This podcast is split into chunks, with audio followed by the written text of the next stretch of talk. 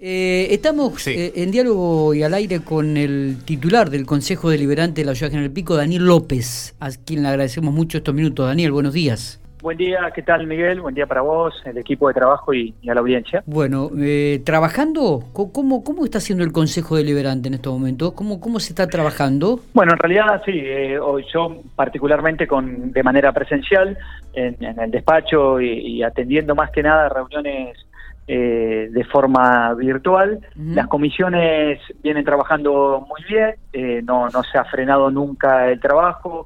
Eh, en estos nueve días que fue el confinamiento estricto hasta, hasta el domingo, bueno, toda esa etapa fue de manera virtual, este, nadie en el Consejo Deliberante, bueno, como para colaborar en, minimizar la, circulación y, el encuentro de personas en, reuniones. Pero bueno, todas las comisiones de manera virtual y la sesión inclusive del día jueves también de manera virtual fue. Está bien. Con lo que sucedió ayer en Casa de Gobierno de la provincia de La Pampa, eh, aquí, en el Consejo Deliberante, en el municipio, no sé si has podido hablar con la intendenta, digo, ¿se han profundizado las medidas de seguridad? Mira, nosotros eh, siempre tenemos una mesa de entrada, obviamente que, se consulta y se pregunta y tiene el, registro este, de, cada persona que, se acerca al Consejo Deliberante, que sí es mucha, sobre todo personas que, bueno, eh, vos sabés muy bien también, Miguel, el momento que... Justamente por la cantidad de vecinos que muchas veces llegan al Consejo a realizar sus reclamos, ¿no? Sí, son reclamos, hasta incluso este, a, pedir algún tipo de audiencia por cuestiones de, la situación laboral, económica de cada vecino y los reclamos. Hay una mesa de entrada. Lo que, a favor que tenemos nosotros, por ahí puede ser que tenemos un única, una única puerta de entrada también, aparte de la mesa, y entonces rápidamente eh, se atiende a la persona que, que llega. Eh, y se le pregunta por qué viene, quién consulta, quién está buscando. Tal vez la Casa de Gobierno, evidentemente, eh, habrá que extremar las medidas de seguridad por todos los ingresos que tienen. Y ha sucedido esto que es lamentable, repudiable y que tiene que ver, yo no, no tengo dudas, porque esto no, no es casualidad, vemos en otros lugares, en otras provincias, y, bueno, y acá lo pudimos también ver eh, la semana anterior cuando fueron a la residencia del gobernador, en la Casa de Gobierno. Se vienen repitiendo estos episodios de violencia que tienen que ver con el discurso de odio que tienen determinados sectores este, de, la sociedad, puntualmente de algún sector político concreto, que lamentablemente no deja de sorprender este, cómo alienta a, este, a este discurso de odio que después generan todo este tipo de situaciones que este, lógicamente preocupan, son repudiables, son lamentables eh, y, bueno, habrá que estar muy atento a este tipo de, situaciones que, están ocurriendo y que, bueno, repudiamos este, absolutamente, ¿no? Totalmente. Ayer hubo una manifestación de comerciantes en la Ciudad General Pico. ¿Le ha llegado algún reclamo, alguna nota de presentación así en el Consejo, Daniel? Formalmente no, sabemos que el sector de los gastronómicos en alguna oportunidad este, sí acompañamos al Ejecutivo Municipal a, alguna reunión que ellos habían solicitado. Eh, entendemos que eh, piden alguna posibilidad más en, horarios para, para, poder trabajar sobre todo con delivery. Exactamente. Bueno, eh, se entiende, digo, el sector gastronómico lo hemos hablado en varias oportunidades, y es uno de los sectores más afectados durante la pandemia y que económicamente eh, lo han resentido y mucho, eh, pero bueno, también es cierto que el gobierno de la provincia prioriza el estatus sanitario, el escenario epidemiológico y en función a eso toma medidas y toma las restricciones. También ha tomado algunas decisiones que intentan acompañar al sector. Lamentablemente la cuestión económica es difícil, tras una crisis económica que se venía sufriendo anteriormente, después tenemos la pandemia y ahora se agudizó, uno entiende el sector y el reclamo y las pretensiones de este, poder fortalecer el trabajo en cada uno de sus lugares.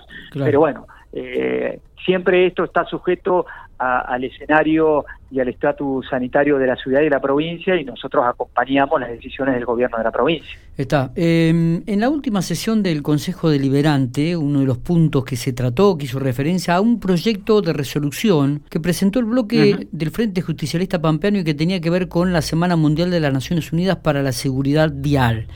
Dentro de ese proyecto o dentro de los temas que se hablaron, uno de los que más me llamó la atención es que en su momento se habló de la posibilidad, la posibilidad, y tendrán que reunirse seguramente los organismos correspondientes, de reducir la velocidad, la velocidad máxima de 40 a 30 kilómetros en las zonas urbanas. Sí, bueno, eh, como decías vos, primero se, se adhirió a la Semana Mundial por la Seguridad Vial, que lleva adelante Naciones Unidas y que lleva adelante distintas organizaciones que están vinculadas con la seguridad vial, como también el compromiso de trabajo que tienen la Fundación Estrellas Amarillas, que tienen este, Luchemos por la Vida, y una dentro de esas acciones que llevan adelante y que están recorriendo el país, una de las campañas, eh, eh, bueno, tiene que ver con bajar la velocidad máxima de 40 a 30 calles para la vida, también le, la mencionan y la llaman ellos. Exactamente. Y hay estadísticas que dicen que en determinados sectores este, no solamente se pueden salvar vidas, sino que también eh, tiene que ver con el tipo de accidente que se genera puede ser más leve o directamente no se genere, porque eh, yendo a 40 en determinados en determinadas zonas implica traumatismo, implica que el sistema de salud se ponga en funcionamiento y tenga que atender la salud pública a, la cantidad de accidentes que, hay en nuestra localidad puntualmente. Se pierde un poquito, la, se, va, se va la voz, te estaba escuchando perfecto. Ahí, te escucho bien. Ahí se escucha mejor. bueno, lo que se propone es que eh, justamente por la cantidad de accidentes que hay en la ciudad de General Pico, eh, como en otros municipios, en determinadas zonas se pueda reducir la velocidad de 40 a 30 para que o, reducir los accidentes concretamente o si llegara a haber algún accidente, los traumatismos de, ese accidente sean menores y que no afecta a la salud pública.